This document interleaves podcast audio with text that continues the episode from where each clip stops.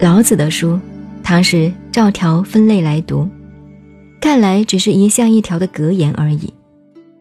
如果按照王弼注的流行本编排来读，有时好像很矛盾。当然，也可以把这种矛盾认为是正反的排比。例如本章开头，刚刚说了一句：“爱民治国，能无知乎？”跟着的第二要点便是。天门开合，能无雌乎？但无知无识，正好是雌阴会昧的境界。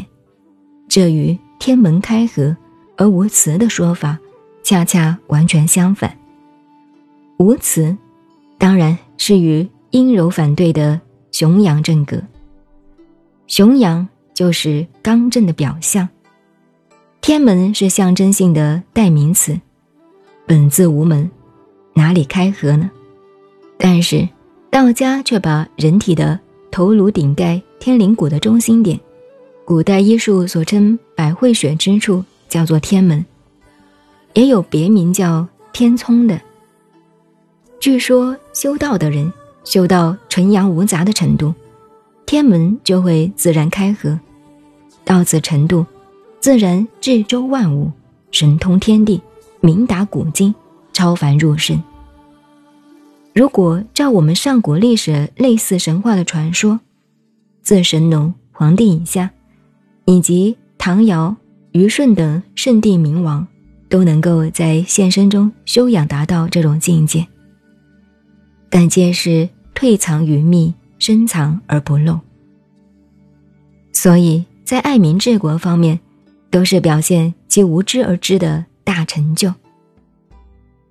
具备了这种知不知与天门开合而无辞的最高修养，才能做到第三要点：明白四达能无为乎？为而不为，垂拱而治的德业。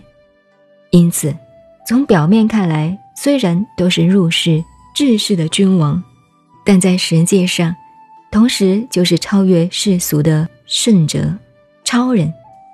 因此。才能够深知续之，而祸情万邦，养安百姓。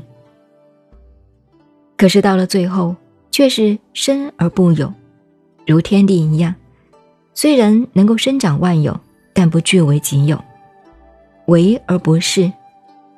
虽然是因为他的德业作为而有此成功，但是他却不自视为己功。虽然雄掌万方。但却不愿永久自居于主宰的地位，因此说，长而不宰，是为玄德。玄德的意思不只是大德而已。由于道家圣人代表的老子与儒家圣人代表的孔子等人，随处推崇以三代以上的圣帝明王做榜样，用来阐扬上古传统文化君道的精神。因此而有宋代大儒邵康节写的微言大义的名句：“唐虞揖让三杯酒，汤武珍珠一盘棋。”我们刚好借来用作本章的结论，最为恰当。尧舜都是内圣外王，出世而入世的得道明君，所以能够在进退之间互相揖让而善位。杯酒言欢，坦率自然，绝对没有欺诈之心。时代愈后，人心不古，到了汤武革命，便用珍珠手段，这便等于在棋盘之间的对弈，权谋策略，煞费心机，已与自然之道大相径庭了。所以，由这两句名言的内涵，便可了解老子的人生标准。与历史哲学观点的玄言妙义了。